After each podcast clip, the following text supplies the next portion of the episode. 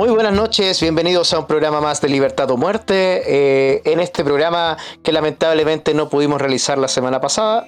Sin embargo, estamos de vuelta con ustedes acá porque eh, el tiempo pasa y la información apremia. Entonces, vamos a partir esta noche quizá con un panel más reducido, pero con la misma fuerza y las mismas ganas de siempre porque estamos en la lucha entre la libertad y el comunismo. Y eso tenemos que dejarlo bien claro. Vamos a partir esta noche saludando a nuestro querido chamo, el señor Ricardo Sánchez. ¿Cómo está Ricardo? Hola, hola, hola. Eh, muchas gracias por conectarse nuevamente y compartir con nosotros en esta edición más de, de Libertad o Muerte. Esperamos que se queden con nosotros hasta el final y que disfruten del contenido de principio a fin que hemos preparado para ustedes. Muchas gracias. Nos acompaña también acá nuestro estimado oso libertario Carlos Sepúlveda. Hola, ¿qué tal? ¿Cómo están todos? Espero que la conversación sea del gusto de nuestros auditores y vamos adelante con la libertad. Y por último tenemos acá a nuestro estimado señor director, el señor Infierno Cercano. Buenas noches a todos, hay harto de conversar, eh, el país está turbulento, han pasado hartas cosas y hay que tratar de hacer un poco de control de daño, así que espero que la conversación sea amena. Ya, eh, me gustaría empezar por eh, Ricardo. Ricardo, ¿qué nos puedes decir acerca de, de lo que está pasando en el ámbito internacional en estos días? No solamente Chile ha estado muy movido en estos últimos días con respecto a lo que está ocurriendo en el ámbito nacional e internacional.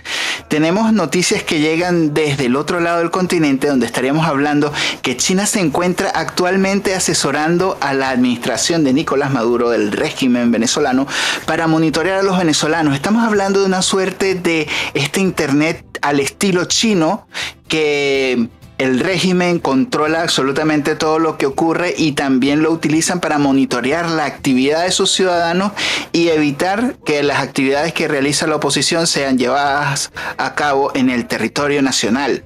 Y Recordemos también que hace unos días Venezuela estuvo en unas elecciones, una suerte de baño democrático que suele aplicarse el régimen, como para dar una ilusión de que verdaderamente hay algo de democracia allá en Venezuela. Pero pasó algo muy interesante que nadie se lo esperaba. Perdieron uno de los bastiones claves del chavismo, el Estado eh, perdieron la gobernación de Barinas. Y al perder la gobernación de Barinas, pues este, esta suerte que ocurrió ahí, pues se vieron en la necesidad de lanzar una de las cartas más fuertes del chavismo. Estamos hablando de Jorge Arriaza. ¿Quién es esta persona? ¿Quién es Jorge Arriaza? Jorge Arriaza era un académico, pero no solamente un académico, sino también una persona que estuvo muy cercana al movimiento universitario y que también fue durante una temporada un, el, el nuero de Hugo Chávez. Eh, Arriaza ahorita formalizó su inscripción en el CNE para participar como candidato por la gobernación del estado Barinas. Y estas elecciones serán repetidas el 9 de enero. Pero esto no es lo único que está ocurriendo en Venezuela. También tenemos que la organización que se encarga de supervisar todo lo que son los medios de comunicaciones en Venezuela, estamos hablando de Conatel, le cerró el programa radial a Freddy Superlano. Freddy Superlano era esta persona que era candidato a la gobernación de Barinas y aparentemente ganó. El régimen tuvo que hacer una jugada magistral, bloquear la elección al Tribunal Supremo para evitar que esta persona ganara la elección. Igual también son muy famosos los, los chavistas por no respetar los resultados cuando les son adversos.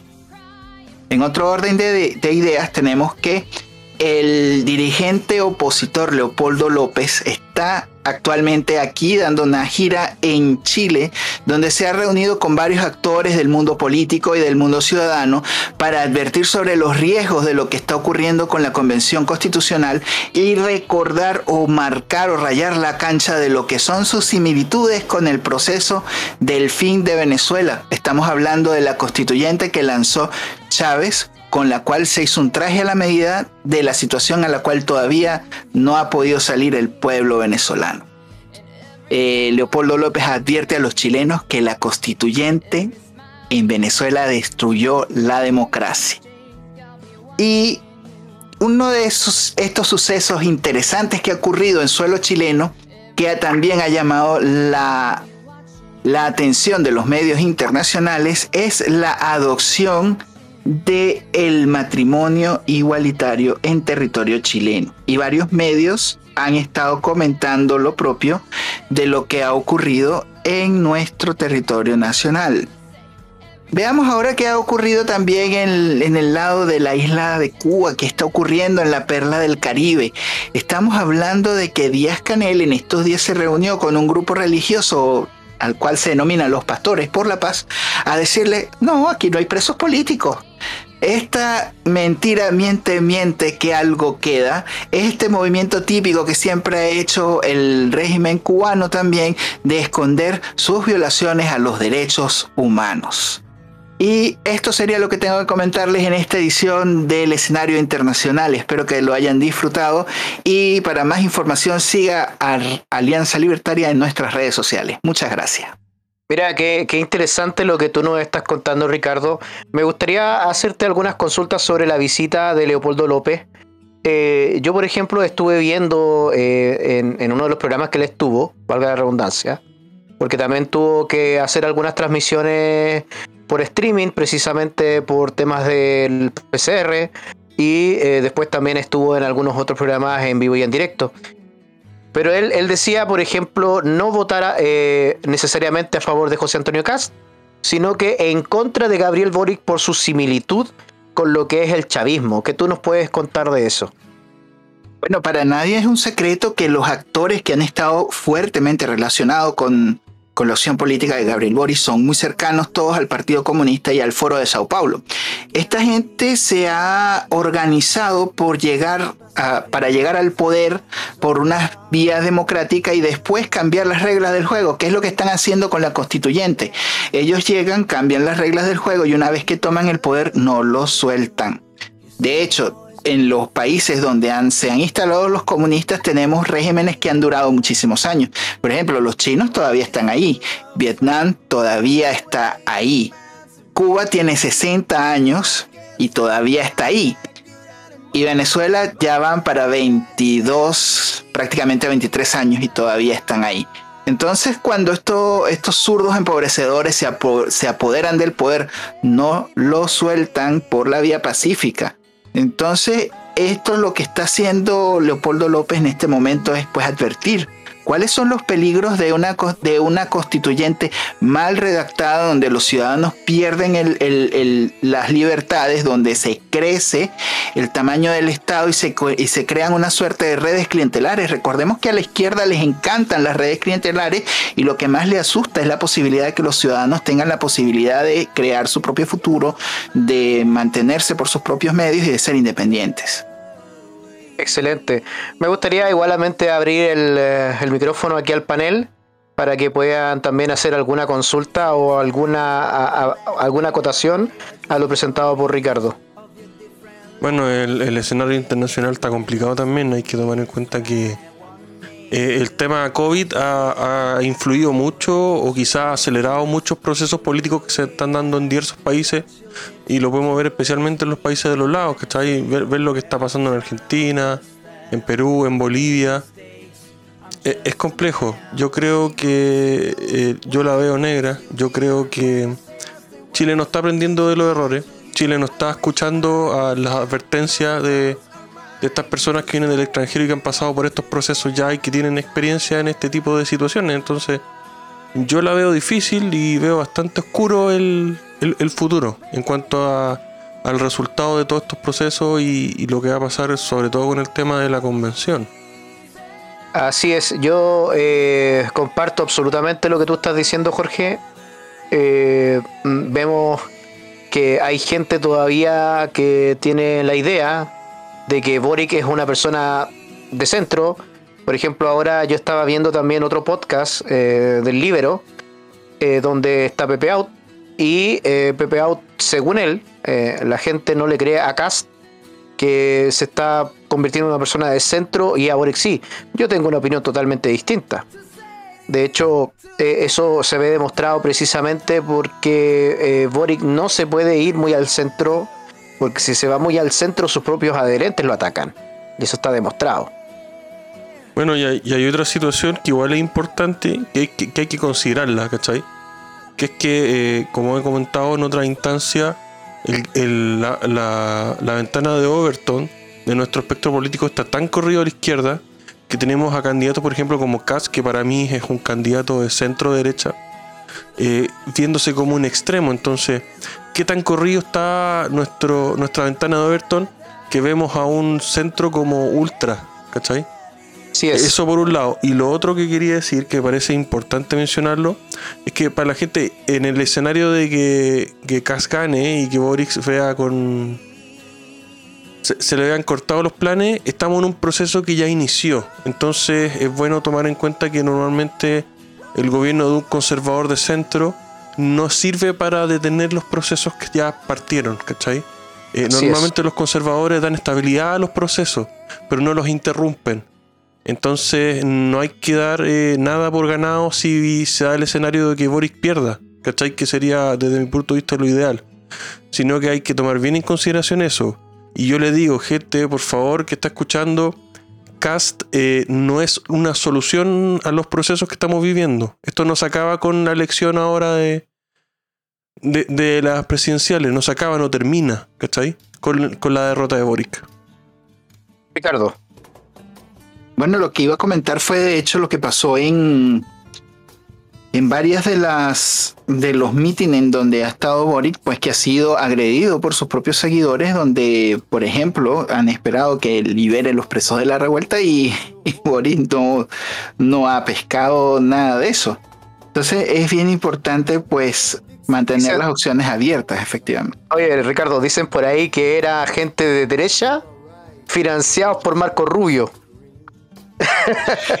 ya veremos. En Venezuela se le echaba mucho la culpa a un animalito que se llama la iguana. Entonces se fue la luz y la iguana se comió los cables. Entonces aquí a decir lo mismo, ¿no? Es la, eh, iguana, neoliberal. Sí, efectivamente. Esa fue la culpa que, se cortaba la, electricidad varias veces en Venezuela. Y ahora, bueno, ahora le echaron la culpa a los drones de Trump. Bueno, sí, eh, sí, sí, bueno, bueno oye, oye, quizás en un futuro gobierno de Boric a lo mejor tendríamos esto, estas mismas animaciones mostrando como los drones de Trump hacen que se que haya agua, que no haya agua en distintas zonas del país. También, también. Sí, mira, no, con mismo, lupa. Por eso mismo, Ricardo, ¿nos puedes hablar de esta gran animación que realmente rompe todos los récords históricos de, audiencia y también le, ganó a Japón con la, toda la animación japonesa eh, Super Bigote? ¿Nos puedes contar al respecto?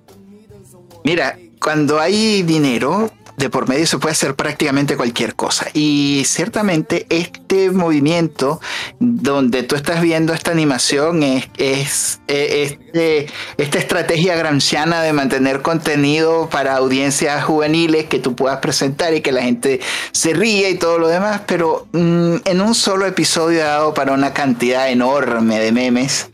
Y pues al final lo que terminan es como siendo el ridículo. Estamos hablando de que necesitas un superhéroe para derribar un dron. O sea, ¿dónde queda tu, tu, tu, superpotencia con capacidad armamentística, con antitanque, con antimisiles y toda la... ¿Necesitas un superhéroe para dispararle un dron? No, no, no. O sea, esto esto raya en lo absurdo y, hay mucha gente que dice que efectivamente Venezuela es una comiquita. Este, tristemente, pues esto es, esto es lo que he estado comentando. Em, han, habido muchas animaciones políticas en Venezuela eh, que han tenido mucho éxito y que han sido muy bien creadas eh, con inclusive con muy pocos recursos, eh, como es el caso del Politigato, que el Politigato también ha sido un referente muy interesante de, lo, de los procesos que han ocurrido, porque en Venezuela tienes una oposición muy colaboracionista con el régimen, o sea, gente que se ha ocupado pues de vivir y cuidar su parcelita de poder y que nadie lo saque de ahí y bueno, cohabitar. Entonces, mientras la gente esté enfocada en eso, pues va a ser difícil que se salga del régimen. Sí, mira, me gustaría recordar, pero solamente como mención, porque me gustaría también pasar al segundo tema. Eh, la isla presidencial. Es un clásico también de la animación venezolana, independiente. Sí. Sí, de hecho, de hecho la, una de las voces estelares de la isla presidencial es un humorista venezolano que se llama Emilio Lovera. Y Emilio Lovera tiene una capacidad impresionante de imitar voces que eh, de verdad la, la, animación de la isla presidencial es una joya. Y los invito a ver, hay un episodio excelente para este tema que se llama El agua paralela. Búsquenla. Excelente, Ricardo. Vamos a pasar al segundo tema, eh, porque me parece que eh, es competente y eh, se liga con muchas de las cosas que aquí dijimos. Me gustaría darle la palabra a Infierno Cercano y que nos hable de el Gallinas, perdón, el Cifras, perdón, el, el, el, Biblias. el Biblias, claro. Ah, perdón, el Sillas, el Sillas. ¿Qué pasa con Boris? ¿Qué pasa con esta persona que se está bajando los debates, que se hacía el choro en primera vuelta y decía y le decía a Cass que él iba a, mm, estar en todos los debates habidos y para ver con él? ¿Qué pasa con el Cifras? Pasa que ves que aparece la caga, pues. ese es el problema. No, hay, no hay instancia donde se le invite a Boric, aunque sea una instancia como, como la anteayer con Don Francisco, donde el compadre no la cague. Siempre se manda un, un Boric, ¿cachai? y aparición de Boric en un medio de comunicación es meme al otro día, ¿cachai? Porque hoy, hoy día volan por todos lados los memes de Boric Jesús, Boric católico, Atalaya Boric, con la, con la, con la Biblia ahí, Evangelio según San Pablo que no existe, ¿cachai? Entonces, es un desastre y obviamente su equipo eh, es como... el equipo no debe querer que haga más el ridículo, ¿cachai? Entonces es mejor eh, aferrarse a una oposición que ellos creen que está fuerte en vez de que siga apareciendo y le vaya cagando. Y la verdad es que los debates, llama, los dos debates que creo que sí va a ir, que son televisados, eh, igual los periodistas preguntan pura estupidez, o sea, no preguntan por, por seguridad, no preguntan por vivienda, no preguntan por, por, por seguridad económica, ¿cachai? Por estabilidad, por inflación, no preguntan esas cosas, entonces ahí es más fácil, seguramente en, un, en los debates le a preguntar acá por Kaiser, que por Pinochet, que el papá, que y pura estupidez de ese tipo. Sí, bueno, ahí uno ve también em, eh, lo, lo, lo demacrada que está el periodismo tradicional. Si nosotros hacemos la comparación, por ejemplo, a lo que fue eh, la, entrevista o conversación en realidad eh, donde estuvo José Antonio Cas con los Bad Boys del PDG, e, el nivel es totalmente otro. O sea, eh, en ese programa que duró aproximadamente una hora y media, se hablaron temas país que eran importantes. Y no, no hubieron cagüines, ¿cachai? No hubieron cagüines. Fue otra weá, pues sí, obviamente. Fue otra weá. Le, preguntaron puras cuestiones contingentes, le preguntaron por seguridad, por fronteras, por inmigración, por el agua, por las pensiones. Y, y anda un meme dando vuelta donde salen arriba los, periodistas clásicos preguntando pura estupidez y abajo las preguntas que hacían los, tipos en este programa, pero nada más, más fiel a la realidad. Exactamente. Y, mm, dime tú, por ejemplo, eh, en base a todo lo que dijiste, ¿Tú crees que eh, Boric se va a dignar a aparecerse en este programa? ¿Y tú crees que Boric va a ir a un programa donde le pregunten números? Si estos gallos son economistas, todos cachan, son todos emprendedores. Eh, pensando en lo. Porque el historial de Boric no, no, no, me lo tengo idea, aparte del tema de la mención de alimentos, no sé mucho del weón ni que no estaba en Chile. Pero eh, los otros tipos son emprendedores. Pues, o sea, yo estuve militando, un, tuve un tiempo metido en el PG, después me salí porque eh, me encontré con la misma basura que yo pensé que no iba a encontrar ahí, así que me viré.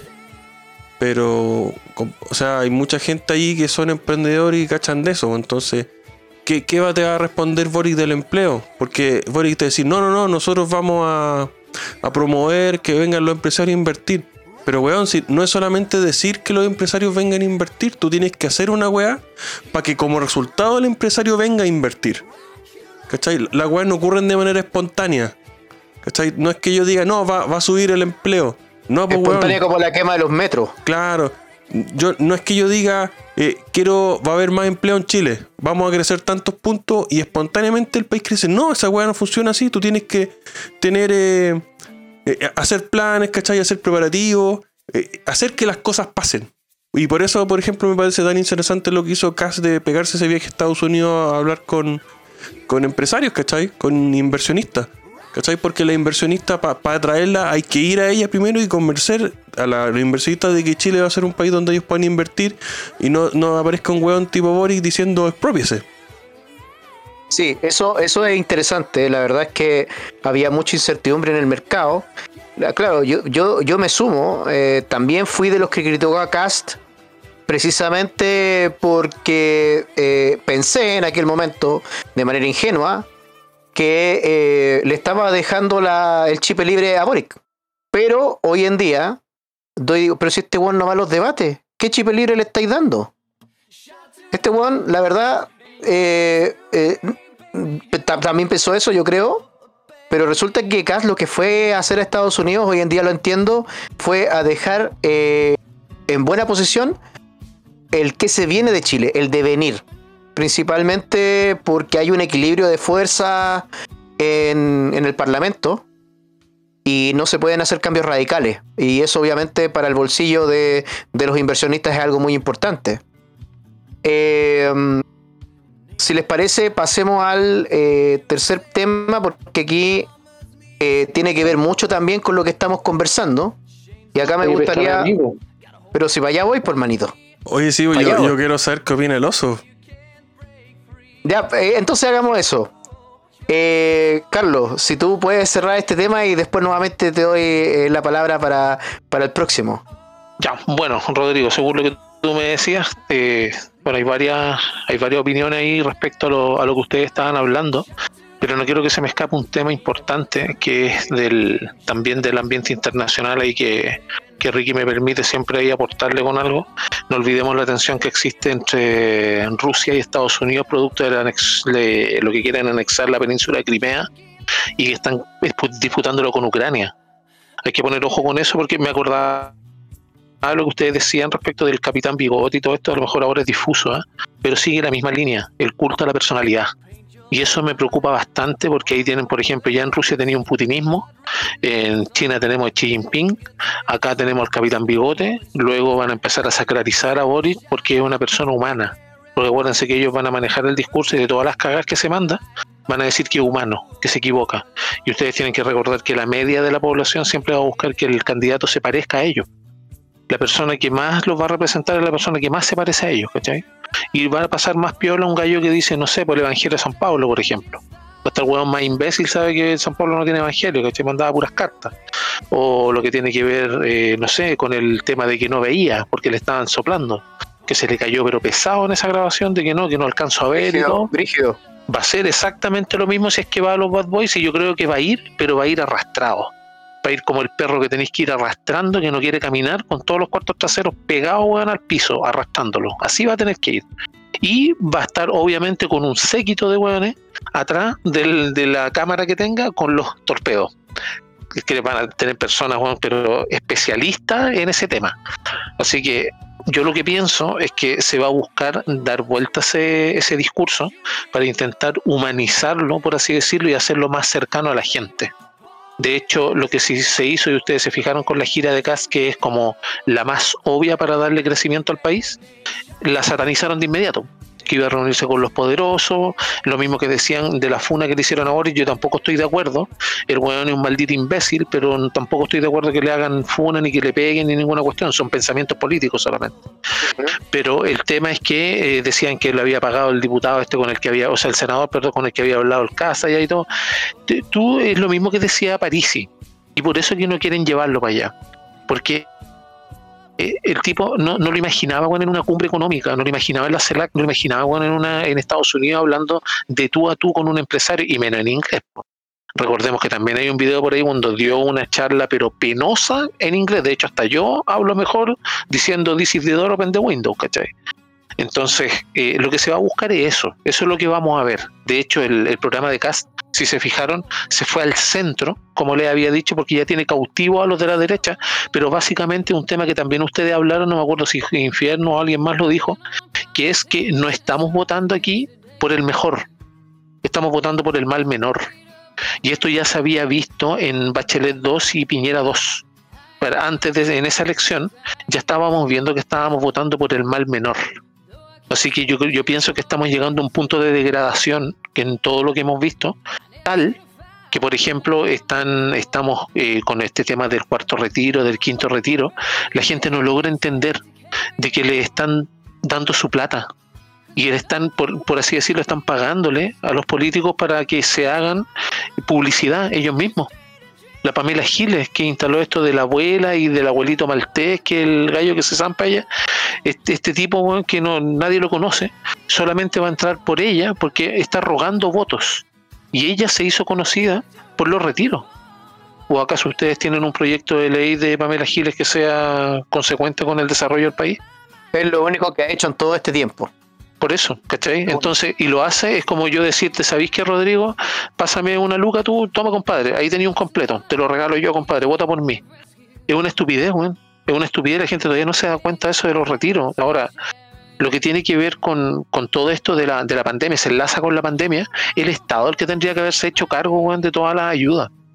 Y también no, yo no estoy defendiendo por lo de los retiros, estoy defendiendo al Estado. Al contrario yo considero que lo hicieron, bueno, pero lamentable, bueno, respecto a esa ayuda económica. Tendrían que haberla hecho desde antes. Y toda la, actuación política que tenía, se nota que Piñera ahí es un empresario. Es como procedería cualquier gerente con una empresa. ¿cachai? Donde las personas están cautivas, por así decirlo, porque no tienen otra, ¿cachai? Y en este caso, esa es como mi opinión al respecto de lo que ustedes estaban hablando en el mismo sentido, porque yo veo una degradación tal que en este punto que viene va a ser un reventón. Si sale Boric, la economía se nos va a la mierda y nos caemos. Encuentro poco probable, y Dios me escucha, encuentro poco probable de llegar a la situación penosa de otros países socialistas. Porque ustedes se han dado cuenta, Chile ha resistido por, la, por la base económica que tenía. Y si sale Cast, ustedes van a tener todo lo contrario. Yo había puesto un, ahí en un chat del, delante, puse, si sale Boric, la convención se pasa de inmediato a una asamblea al tiro constitucional a lo Venezuela, al tiro, eso no hay duda. Si sale gas, va a pasar la asamblea constituyente, va a pasar a una, va a, o sea, la convención va a pasar a una asamblea, pero de facto, es decir, se van a ir contra el gobierno. En ambos casos va a haber un reventón, de manera social o de la manera que sea, va a haber un reventón, acuérdense de eso. Sí, mira, eh, hablando Carlos de, eso mismo, me gustaría, eh, ah, eh, eh Chamo, ¿tienes algo que decir? Sí, es que recordemos algo muy importante que ocurrió en la gira de José Antonio Cas cuando fue a Estados Unidos. Que José Antonio Cas se reunió nada más y nada menos que con el senador eh, republicano Marco Rubio. Y esa reunión no debe ser eh, pasada por debajo de la mesa porque es una persona sumamente versada en todos los temas de los movimientos y de los narcomovimientos que está haciendo el régimen venezolano y sus aliados, los cubanos y los rusos y los iraníes, etcétera, etcétera, etcétera. O sea que en, ese, en esa reunión se pudieron haber cruzado importantes documentos acerca de los movimientos de los terroristas disfrazados de mampuche y de todo lo que es la suerte de la insurrección que intentó ocurrir que probablemente ocurra en caso de que se dé el escenario que nos está comentando nuestro amigo el oso libertario. Y la otra cosa bien interesante que, que con respecto a lo del culto a la personalidad y el el vendernos ese, ese, esa suerte de ese líder mesiánico que se parece a ti y se parece a mí, que, que, ya ha ocurrido porque ya, lo, ya hicieron ese, ese branding, ese merchandising con, con, con, con Maduro y lo hicieron con Chávez también. Entonces recordemos que sí, Boris, el pueblo, pues el pueblo. Entonces tenemos que tener mucho cuidado con la forma en cómo la, izquierda utiliza estos recursos para romantizarnos. Y volviendo al tema de lo que ha ocurrido con Bad Boys. Mira, después que. Em, después de que el camello de Recoleta le ha dicho todo lo que se le ha ocurrido a la gente de Boris, que la basurió, que, que basurió a la gente del PDG como le dio la gana, y hasta la Yasna Broste, que también basurió a la gente del PDG. Yo creo que las inclinaciones que se están dando al final van a ser como que no, no, ese, ese, ese romance no funciona. Entonces hay que tener mucho en consideración eso y efectivamente lo que dice Carlos, lo que le estamos diciendo todos, es que nos estamos jugando el destino de Chile y no hay que dejarla pasar. Excelente. Bueno, yo eh, en base a lo que he visto, les puedo decir que la gente del PDG eh, tiene dos opciones, o vota nulo o vota cast. Pero ya, no, ya estoy seguro que no van a irse por Boric por todo lo antes dicho. Me gustaría volver a darle la palabra a Carlos eh, sobre esto de que eh, Cast se esté yendo al centro. ¿Qué nos puedes decir al respecto? Bueno, esa era una estrategia que, era obvia que iba a pasar. Eh, ahí tienes que están peleando. Bueno, básicamente es que están peleando voto a voto y lo que ellos quieren necesariamente es que les den el voto ciertos sectores políticos, ciertas élites, porque recordemos que a las sociedades, lamentablemente, y aunque no se quiera o caiga mal, las mueven las élites. Y de hecho de ahí salen todos los problemas políticos, todos los encontrones, pelean, salen de la élite, efectivamente. Estamos presos de la élite. Ahora, lo que tiene que ver con el PDG es el mejor ejemplo. El PDG se ha convertido en una élite y de hecho es la niña bonita que todos los que van a la fiesta se quieren zampar en este momento, ¿cachai? Todos andan detrás del PDG y todos quieren capturar ese millón de votos aproximadamente, esa canasta. Todos la miran así como el lobo mirando el gallinero, ¿cachai? Entonces, eh, lo que está haciendo Kass es exactamente lo que está haciendo Boric. Solamente que se vistió y es un poco más es un poco más, más, consistente con lo que ha hablado, pero igualmente se salió de su, de su línea. De hecho, estaba pidiendo disculpas casi y estaba diciendo que la fusión del Ministerio de la Mujer era algo que era ya un error. Lisa llanamente lo dejó como error. Pero estableció cinco pilares en su programa de gobierno que son como los más cuerdos. Y volvemos a lo mismo, los menos malos. Boric, en cambio, tiene todo lo que va contra la economía y todos lo sabemos. Ahí no hay, no tienes desarrollo desarrollo, lamentablemente, porque si fuera una, una vertiente, una opinión o una opción mucho mejor que la que tenemos, bienvenido sea. Pero lamentablemente no es así.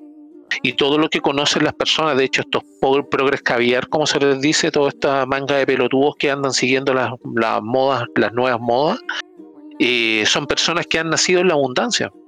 Son personas que han nacido en lo que tiene que ver con, eh, con el capitalismo que ellos hablan de hecho ese neoliberalismo, que es una palabra que aborrezco porque no existe tampoco, todos ellos han nacido con eso, con ese sistema. Y ellos no conocen de, problemas de dinero, la inflación para ellos les resbala porque ellos tienen su pan en la mesa.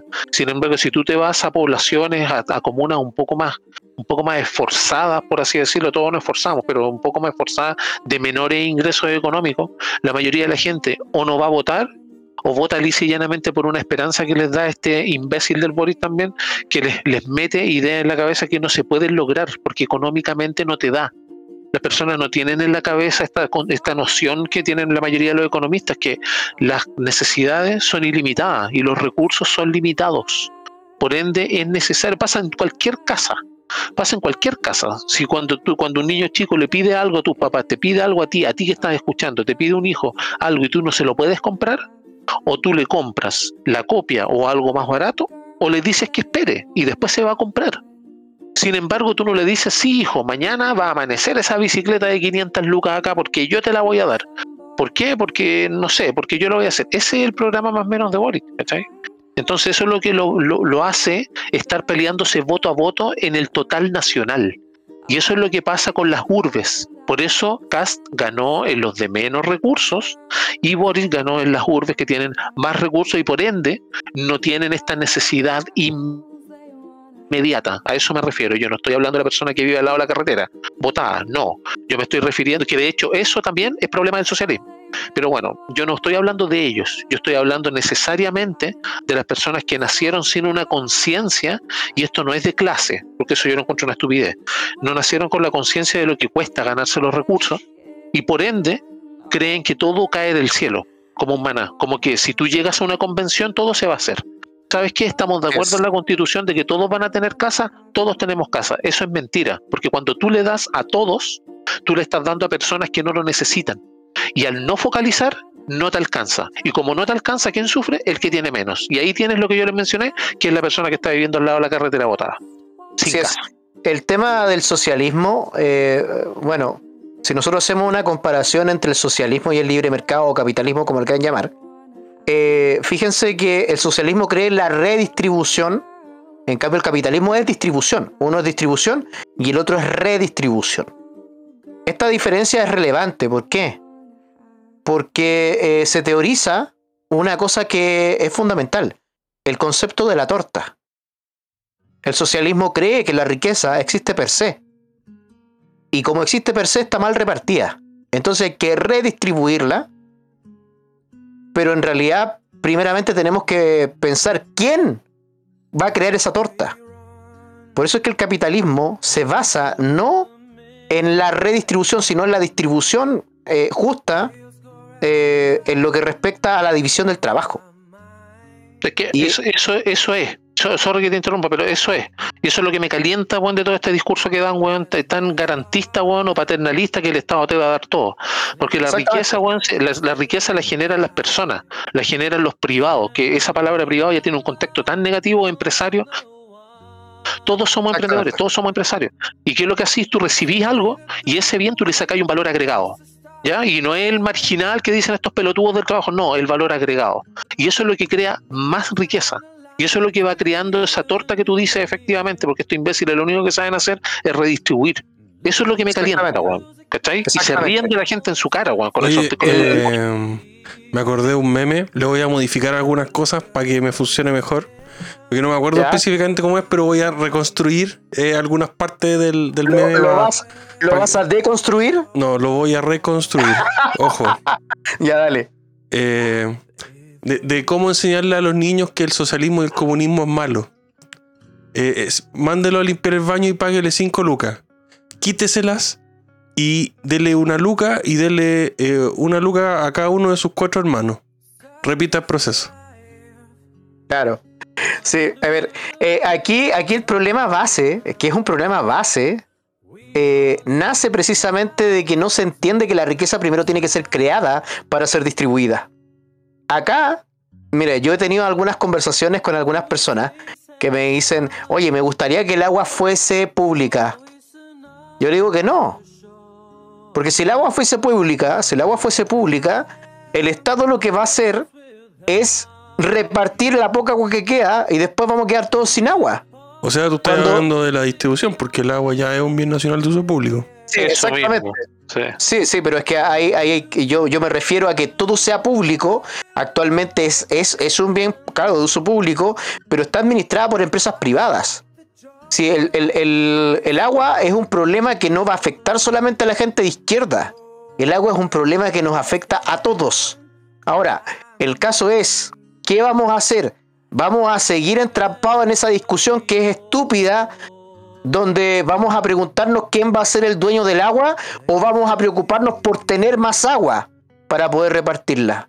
No, y lo preocupante, y discúlpame que te interrumpa, y lo preocupante es que cuando el, agua pasa a ser gestionada por el Estado, el Estado puede decidir a quién le va a dar el agua no. Y, y, lo más peligroso de toda esta diatriba es que la gente no sepa la diferencia entre lo que es un servicio de distribución y lo que es la propiedad del bien en sí misma. Exactamente porque es muy, muy peligroso eso. O sea, la gente cree que el agua está privatizada. El agua, tú tienes, tú tienes que distribuirla porque entonces tú vas a esperar que lleguen las nubes y te caiga el agua encima. No. Sí, bueno, ahora me puedes preguntar, oye, ¿qué tiene que ver eh, el agua con la economía? La verdad es que es lo mismo. Es simplemente para ejemplificar eh, que, que es riqueza, que se tiene que crear y si tenemos esta filosofía de la repartija, de la redistribución, lo único que vamos a tener a futuro es que cada vez vamos a tener menos de eso por persona. Cuando en realidad tenemos que crear la torta más grande. Pero fíjate que el agua sí tiene que ver mucho con la economía, porque piensa tú que todos los procesos productivos requieren de agua al final. Absolutamente, absolutamente. Eh, vamos a pasar al siguiente tema vamos a hablar eh, de lo que es eh, mm, lo que fue la jornada de hoy, la votación de la ley del matrimonio igualitario. ¿A quién le gustaría hablar de este tema? Bueno, la, votación que hicieron hoy día respecto a esa ley, yo considero que es lo mismo, es más Estado. el Estado crea una ley para reconocer a las personas según su conveniencia. Sí, yo Eso opino lo mismo. Eso. Eso es para mí, de hecho, en todos los, todos los vínculos, de hecho. La, la mayoría de los, de los contratos se establecen por la pertenencia de sus partes y además por el costo de oportunidad respecto de ese contrato. Y eso significa que cuando tú estableces un contrato entre dos partes que tienen una- un acuerdo, al establecer ese contrato en sí, ya haces más dificultosa la salida, por ende la relación se degrada, sí o sí. Y yo encuentro que eso es lo que se va a lograr en este caso con personas que tenían ya un acuerdo de unión civil, pero que se les está dando las mismas herramientas que el Estado necesita para reconocerlo. ¿Cachai? Todo- Todos se llenan, por ejemplo, la boca con el amor, el amor es amor, pero en realidad estaban entrando en un tema político para hacerse iguales o símiles a una institución que se creó bajo los dogmas tan satanizados de la Iglesia Católica, conservadores y todo eso. Entonces le encuentro un sin propósito en el fin. Ahora que las personas salten y sean felices con eso, está bien, está bien, salten con su bandera, Rolando Jiménez tirando confeti en la cámara, pero en realidad no, no tiene mayor, mayor peso respecto del- de la validez de un contrato, eh, como lo tiene cualquier otro contrato que debiéramos tener, pero que debiera ser entre personas naturales, no debiera estar metido el Estado.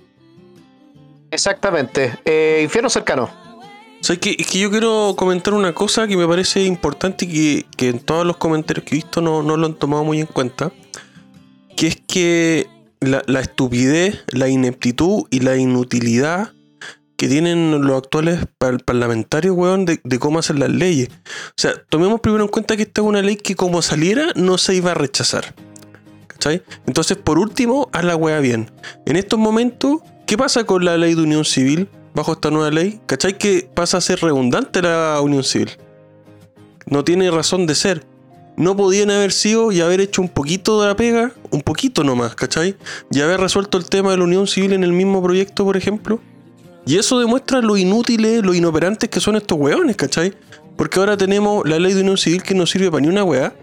¿Por qué no legislaron de inmediato dentro del proyecto qué weá va a pasar con la unión civil? Sí, es un sinsentido, ¿cachai? Con una weá que se iba a aprobar igual. Sí, a ver, eh, hay, que, hay que decir varias cosas. Primero que todo, eh, la mayoría, porque por lo que vi, se aprobó con un 73% de los votos. O sea, fue brutal la votación. Pero dentro de esos votos había gente que no votó por convicción, votó por populismo, simplemente.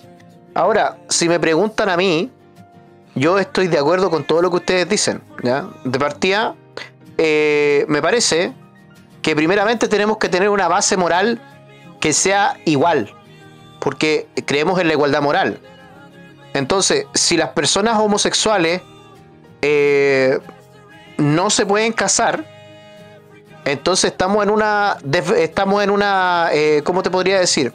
Estamos en una desigualdad ante la ley que es brutal, ¿ya? Entonces, por una cuestión de justicia, tenéis que hacer la una o la otra. O eliminas el matrimonio eh, de la legislación, como estaba, por ejemplo, en el proyecto de, de, de Parisi, y que todo sea unión civil, o lo contrario, que eh, el matrimonio entre un hombre y una mujer eh, coexista con el matrimonio entre un hombre y un hombre, entre, una, entre dos mujeres. Te fijas que no haya diferencia. Yo creo que, y, esto se lo escuché al Facho Cola, la verdad, aunque no me llevo muy bien con él, pero, pero hay algo que, que- lo quiero rescatar. Eh, para los homosexuales, sobre todo los homosexuales que son más libertarios o más de derecha, eh, ellos no esperan que el Estado venga y, y los levante y digan, ah, deme una medalla por ser homosexual. Ellos lo que esperan es que el ser o no ser homosexual no sea tema. ¿Cachai? Que sea algo normal. Y yo creo que para allá tenemos que navegar, pero con esta, con esta estupidez de, por ser diferente, te tratan como un lisiado, me parece que es la peor discriminación que se puede haber. ¿Por qué tú tienes que tener una medalla por tener una condición diferente? No, no tiene que ser tema, ¿te fijas? La- la igualdad moral que tú bien dices no es popular. No, pues no es popular. Entonces, ya, pues entonces, ¿qué mejor que tú abanderarte? Y yo te hablo como si fuera un político. ¿Qué mejor que tú abanderarte? O la persona que escucha este podcast, que tú abanderarte como un político defensor de estas personas que están siendo tan maltratadas y tan vejadas. Si todos, si estamos de acuerdo con la, con, con la igualdad moral, no hay acá diferencia. Si una persona se casa, un hombre con una mujer, mujer con mujer, hombre con hombre, una, una arveja con un perro, da lo mismo en realidad.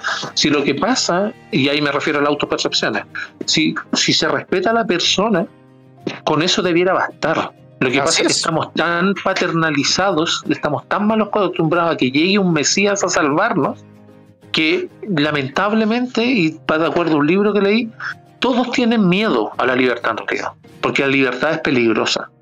Y eso es lo que no le gusta tanto a los políticos como a las personas individualmente, porque si tú le das libertad no saben qué hacer con ella. Y te asusta, les da susto, les da pavor la libertad. Eso es lo que pasa acá yo quiero dejar una cosa en clara. Nosotros no estamos criticando eh, el que se haya avanzado en libertades civiles, todo lo contrario. no, no, yo sí lo, yo sí lo critico. Oye, es que yo, yo, yo ahí tengo una diferencia, porque yo creo que una semana antes de la del, primer hueveo que hubo, ¿cachai? Dos años atrás, eh, ya no era tema. ¿Cachai? Y, la sociedad chilena oh. había avanzado mucho en esta weá, así ya, ya ver, a dos, ver, a dos, hueones de la mano ya no era tema, ¿cachai? Es que para allá voy. Nosotros lo que estamos criticando realmente es a la clase política nefasta que está acá. O sea, eh, de partida la ley está tan mal hecha, y hay que decirlo, que va a seguir diciendo que el matrimonio es entre un hombre y una mujer. Eso no lo van a, no lo van a tocar. Ahora vamos a tener que interpretar que ese entre un hombre y una mujer pueden ser dos hombres o pueden ser dos mujeres. Fíjense lo estúpido que es eso. Sí, pues no, se cambian los contratos ni cómo aparece en la ley. Ricardo, tú tienes cara de. Ley, tú tienes, tú tienes, tienes cara de querer hablar. Dale. Lo que pasa es que tienes como distintos temas que están encontrados en una posición de uno con, de una contra otro. O sea, por ejemplo, la necesidad de que el Estado te valide un contrato y esto en cierta forma sí es un avance para la, para la sociedad, pero esto ha sido usado de forma muy clientelar. Por pero es un avance para la sociedad, Ricardo, porque yo creo que esta weá ha sido un puro retroceso nomás para, la, para las minorías, weón, que se están metidas en esta mierda del LGTBI, Kuma, etcétera, ¿cachai? ¿Es un avance? Ah, mira, tengo, tengo eh, opiniones encontradas con respecto al tema, porque, por ejemplo, tú necesitas, eh, digamos, que las personas del mismo sexo puedan tener la posibilidad de, por ejemplo, adoptar o que puedan tener la posibilidad de establecer hogares y todo lo demás, pero es que estas son decisiones de los individuos y al final el Estado no debería meterse en, en estos aspectos, o sea, digamos que la libertad de cada persona es algo que debe ser respetada. E, exactamente, Ricardo, por eso mismo yo había citado el plan de gobierno de, de Parisi, donde él hablaba eh, de lleno de eliminar el concepto de matrimonio de la legislación, así como fue en, algún momento eh, sacar el bautismo. Y eso, ojo, para, para, los señores, para los señores conservadores, eso no significa que va a dejar de existir. Si tú sacas el, matrimonio o el bautizo o el bautismo de la legislación, no significa que vaya a dejar de existir, porque si fuese, si fuese así, entonces hubieran dejado de existir hace mucho tiempo los bautizos. No. Lo que, lo que aquí decían muchos conservadores era, pero ¿cómo es posible? Ahora, ahora un cura va a tener que casar a dos hombres. Eso también es falso. Eso también es falso. Porque aquí estamos hablando del matrimonio civil. No estamos hablando del matrimonio eclesiástico, que son dos cosas distintas. Entonces, también por parte de los conservadores hubieron varias estupideces y hay que decirlo. O sea, una persona por definición conservadora yo, mira, yo, yo no sé si se podría denominar de esa manera, porque un conservadurismo lo único que tiene es mantener, o como la palabra lo dice, conservar alguna creencia o factor que considera necesario para un orden social. Y eso puede ser cualquier persona básicamente conservadora. Yo a lo que lo que iría es más a la estrechez de mente de una persona de no poder modificar, por ejemplo, su manera de pensar no a las volteretas de Boris. Pues este bueno hablaba de blanco y después negro, no. Me refiero en una misma línea. ¿Por qué? ¿Por qué te lo digo?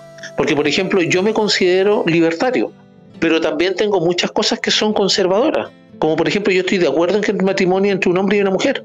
Ahora, si yo, por ejemplo, tengo personas conocidas o conozco una persona que sea homosexual, yo no me voy a ir en contra de ellos, porque lo entiendo como un ente distinto de mí en una sociedad.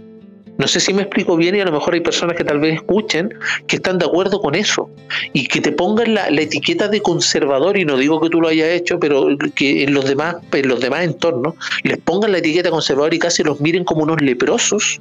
Yo lo considero algo que también habla de la estrechez de la persona que los trata así. Y vuelvo a insistir, no digo que lo hayas dicho tú.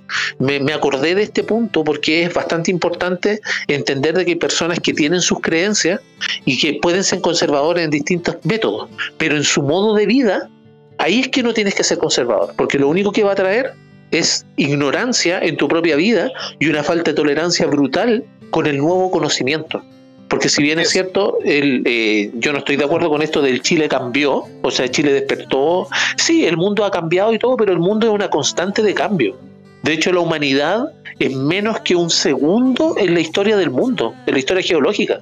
Así que tampoco nos creamos que estamos dejando aquí parangones para la eternidad y todo, no es así. No es así para nada. Lo único que nosotros estamos haciendo es admitir de que hay cambios y que esos cambios nos ayudan a vivir en sociedad. El que no quiera eso que se vaya a vivir en la punta un cerro. Si es tan simple como eso.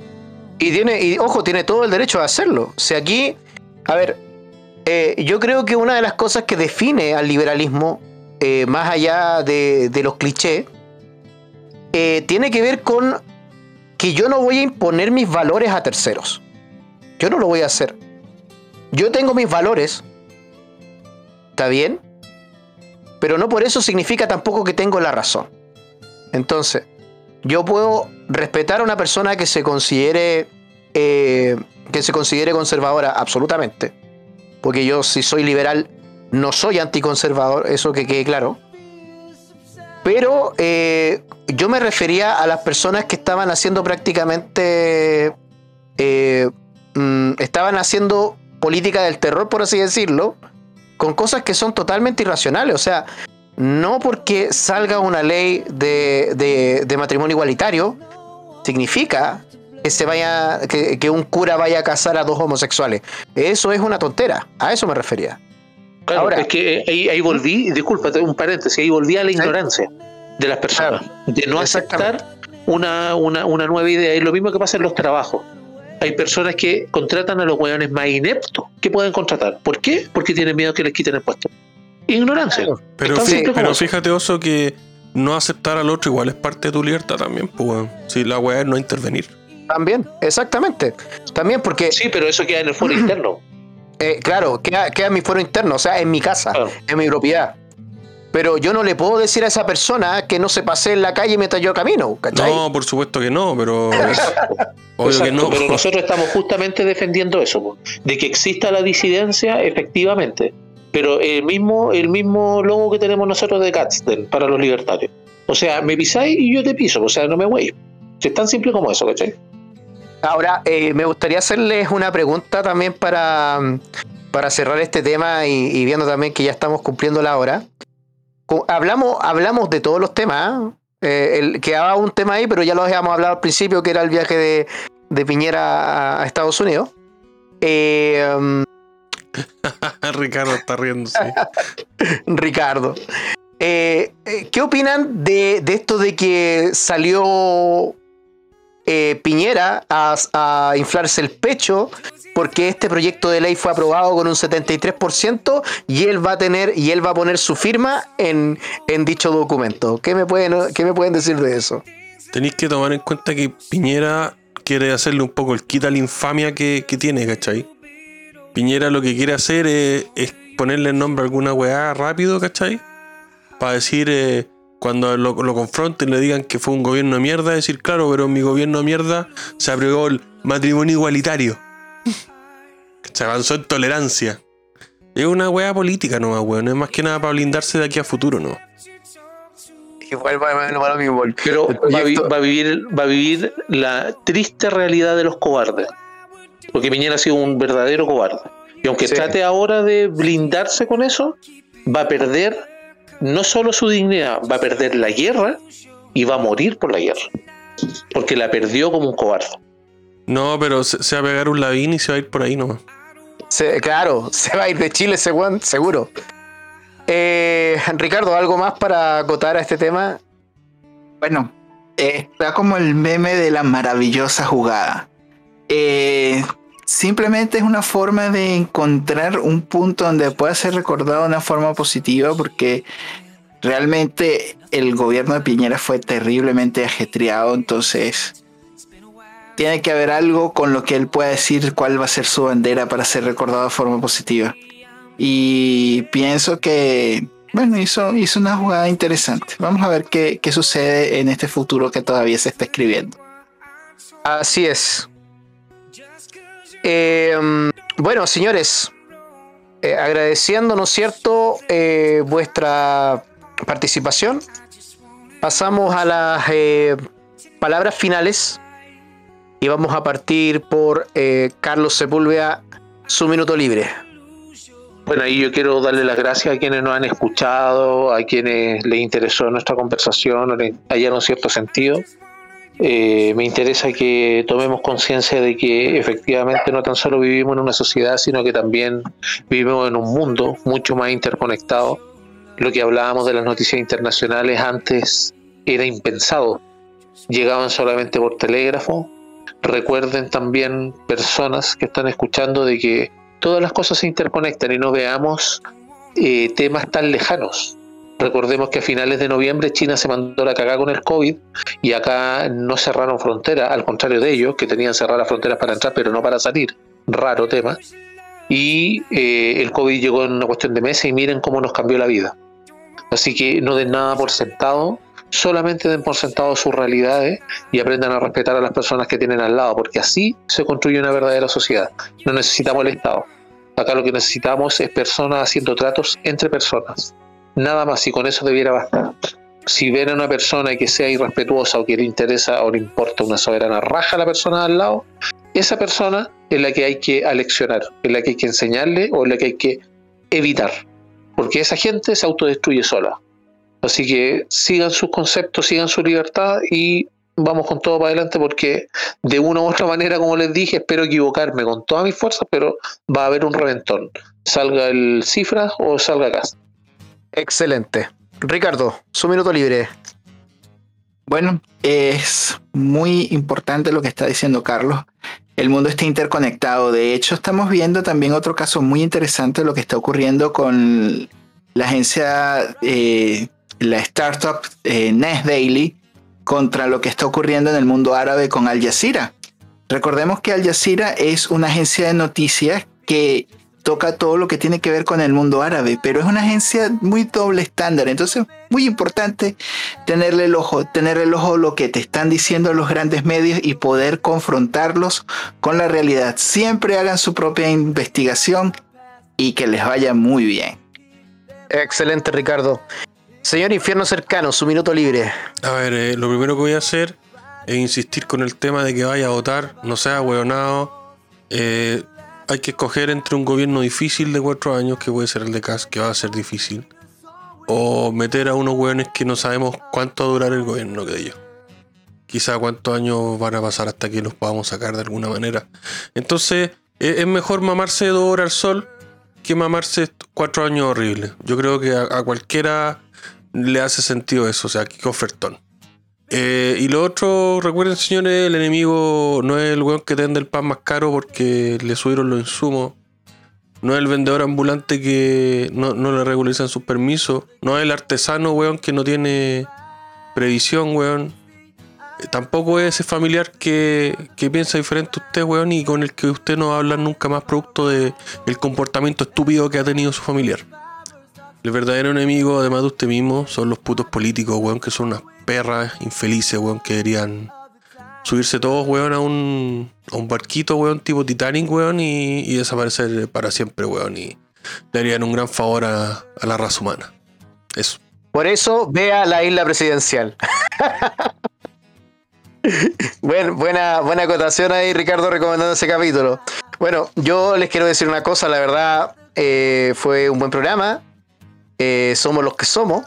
Íbamos a tener más invitados, pero para la próxima tendremos eh, nuestros invitados, como siempre, para llenar el panel. de eh, opiniones. Eh, recuerden que este programa se trata de eso. Este programa no es un programa de intelectualoides politiqueros, es un programa de opinión en el cual nosotros damos una visión libertaria. No andamos escondiendo nuestra, obviamente, nuestra opinión política. y nada, darles un fuerte abrazo y ¡Que viva la libertad, conchetumare! ¡Ah! olvidaste del aviso del viernes. Ah, ya. Recuerde, este viernes no se puede perder este programa en horario prime. Alianza Libertaria TV, donde tenemos un grupo de personas pero espectaculares, personas en las cuales usted eh, va a escuchar y va a quedar encantado porque son todos unos intelectuales. Tenemos al gran Juan Cristóbal Demian, a Rodrigo Norambuena, a William Tapia eh, y también tenemos a Andrés Sánchez. Eh, temas, pero, pero que realmente eh, usted va a decir, oye, ¿y qué es eso de la deconstrucción? Bueno, ahí van, van a hablar de la deconstrucción como tal y también van a hablar del posmodernismo. Son temas que son fundamentales para entender, ¿no es cierto?, lo que es la, nueva izquierda, lo que es este neomarxismo, como muchas veces le llaman, aunque en gran parte eso no es muy correcto, pero si, usted, si usted quiere entender cómo funciona la neoizquierda, cuáles son sus fundamentos, vea ese programa y se le va a quedar pero clarito, clarito. Así que ahí estamos, nos estamos viendo en ese horario. Eh, les recuerdo, eh, viernes en horario prime, por las pantallas, ¿no es cierto?, del canal de la Gran Alianza Libertaria. El programa se llama Alianza Libertaria TV. Así que les dejo la invitación y a la libertad.